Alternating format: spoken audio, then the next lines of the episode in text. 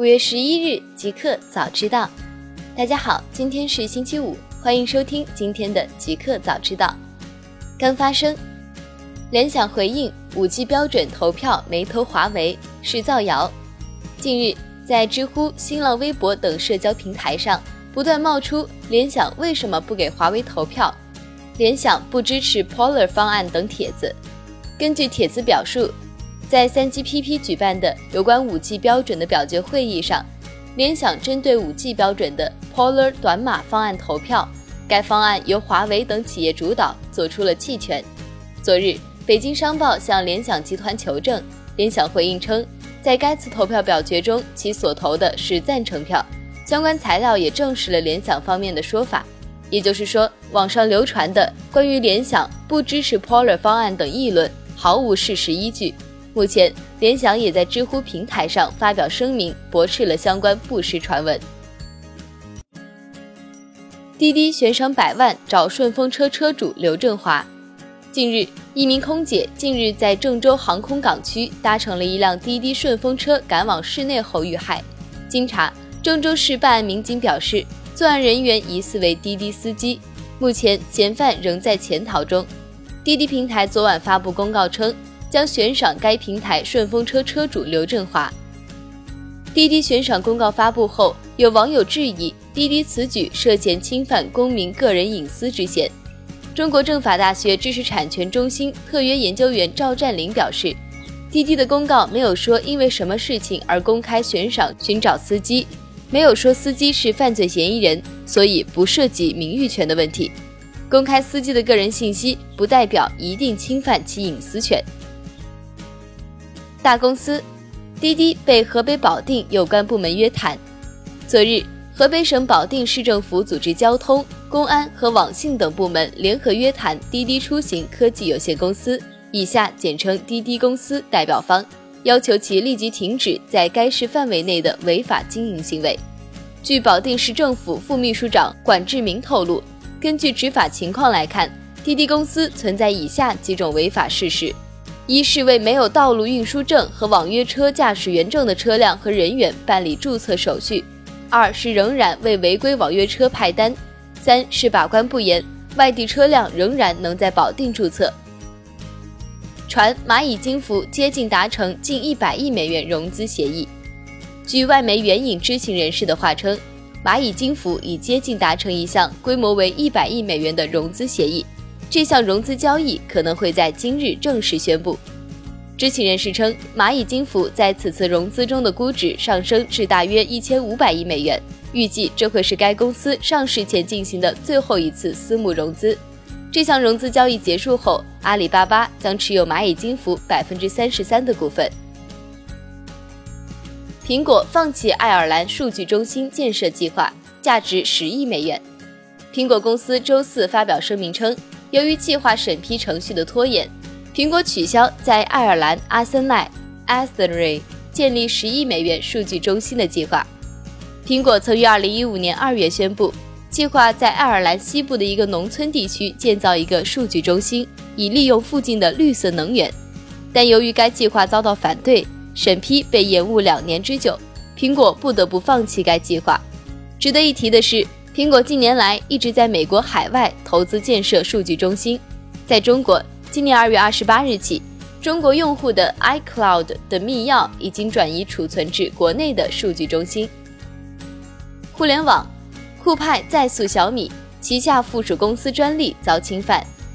五月十日晚，酷派公司发布公告称，附属公司宇龙通信近日就侵害发明专利权纠纷起诉小米通信技术有限公司。小米科技有限责任公司及小米之家商业有限公司南京第一分公司。今年一月二十六日，酷派也曾就相关事件发布停止侵权公告，并上诉法庭。宇龙通信认为小米侵害了其多模移动通信终端通话记录界面系统的实现方法发专利权，要求小米停止生产、许诺销售、销售侵害专利的小米 Mix 二、红米 Note 五。小米五 Plus 手机的行为，并连带赔偿经济损失。百度向阿里出售所持饿了么股权，套现四点八八亿美元。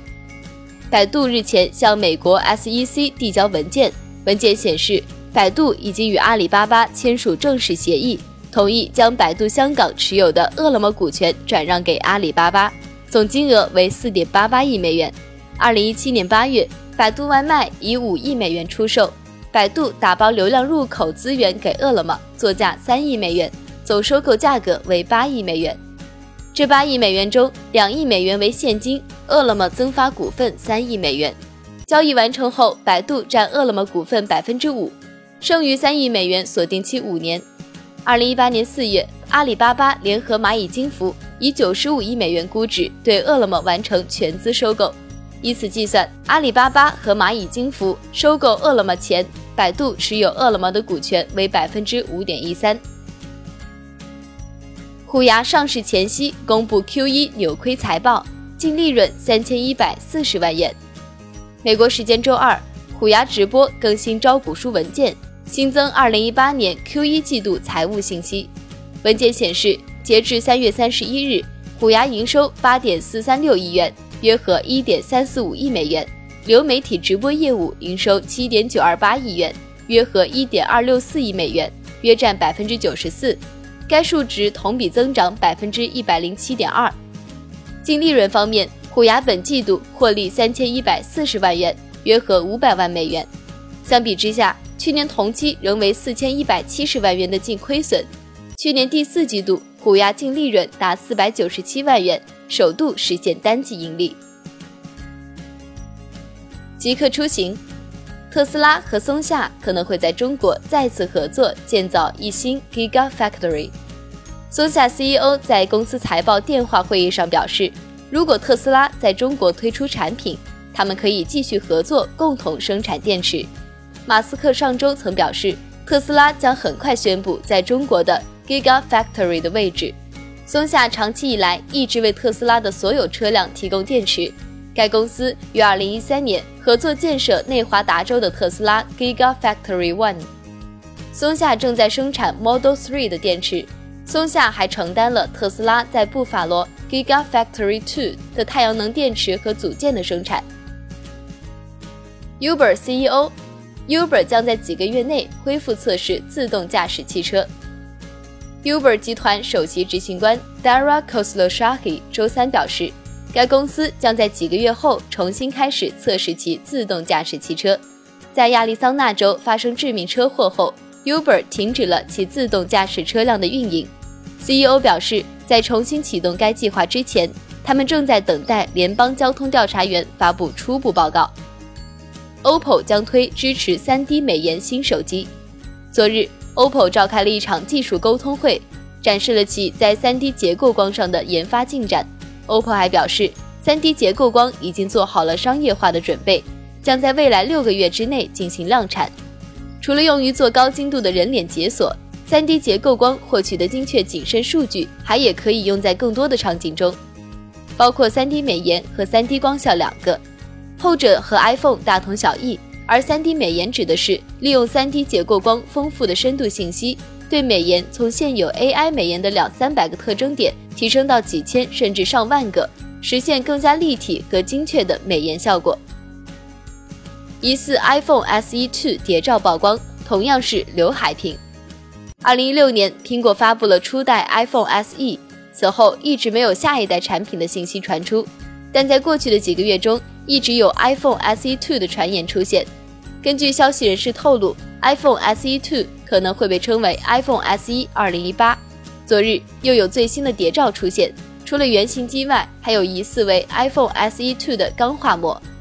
设计师基于谍照设计了 iPhone SE Two 的概念渲染图。iPhone SE Two 的最大特点就是与 iPhone X 相似的刘海屏了。Touch ID 的移除意味着 iPhone SE 也会支持 Face ID。一个彩蛋：阿里一三一四集体婚礼，马云证婚。八十年后才能离婚。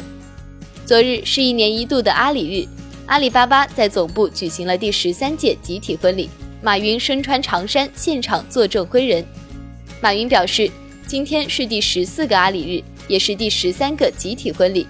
我们今天是叫做一三一四，一生一世。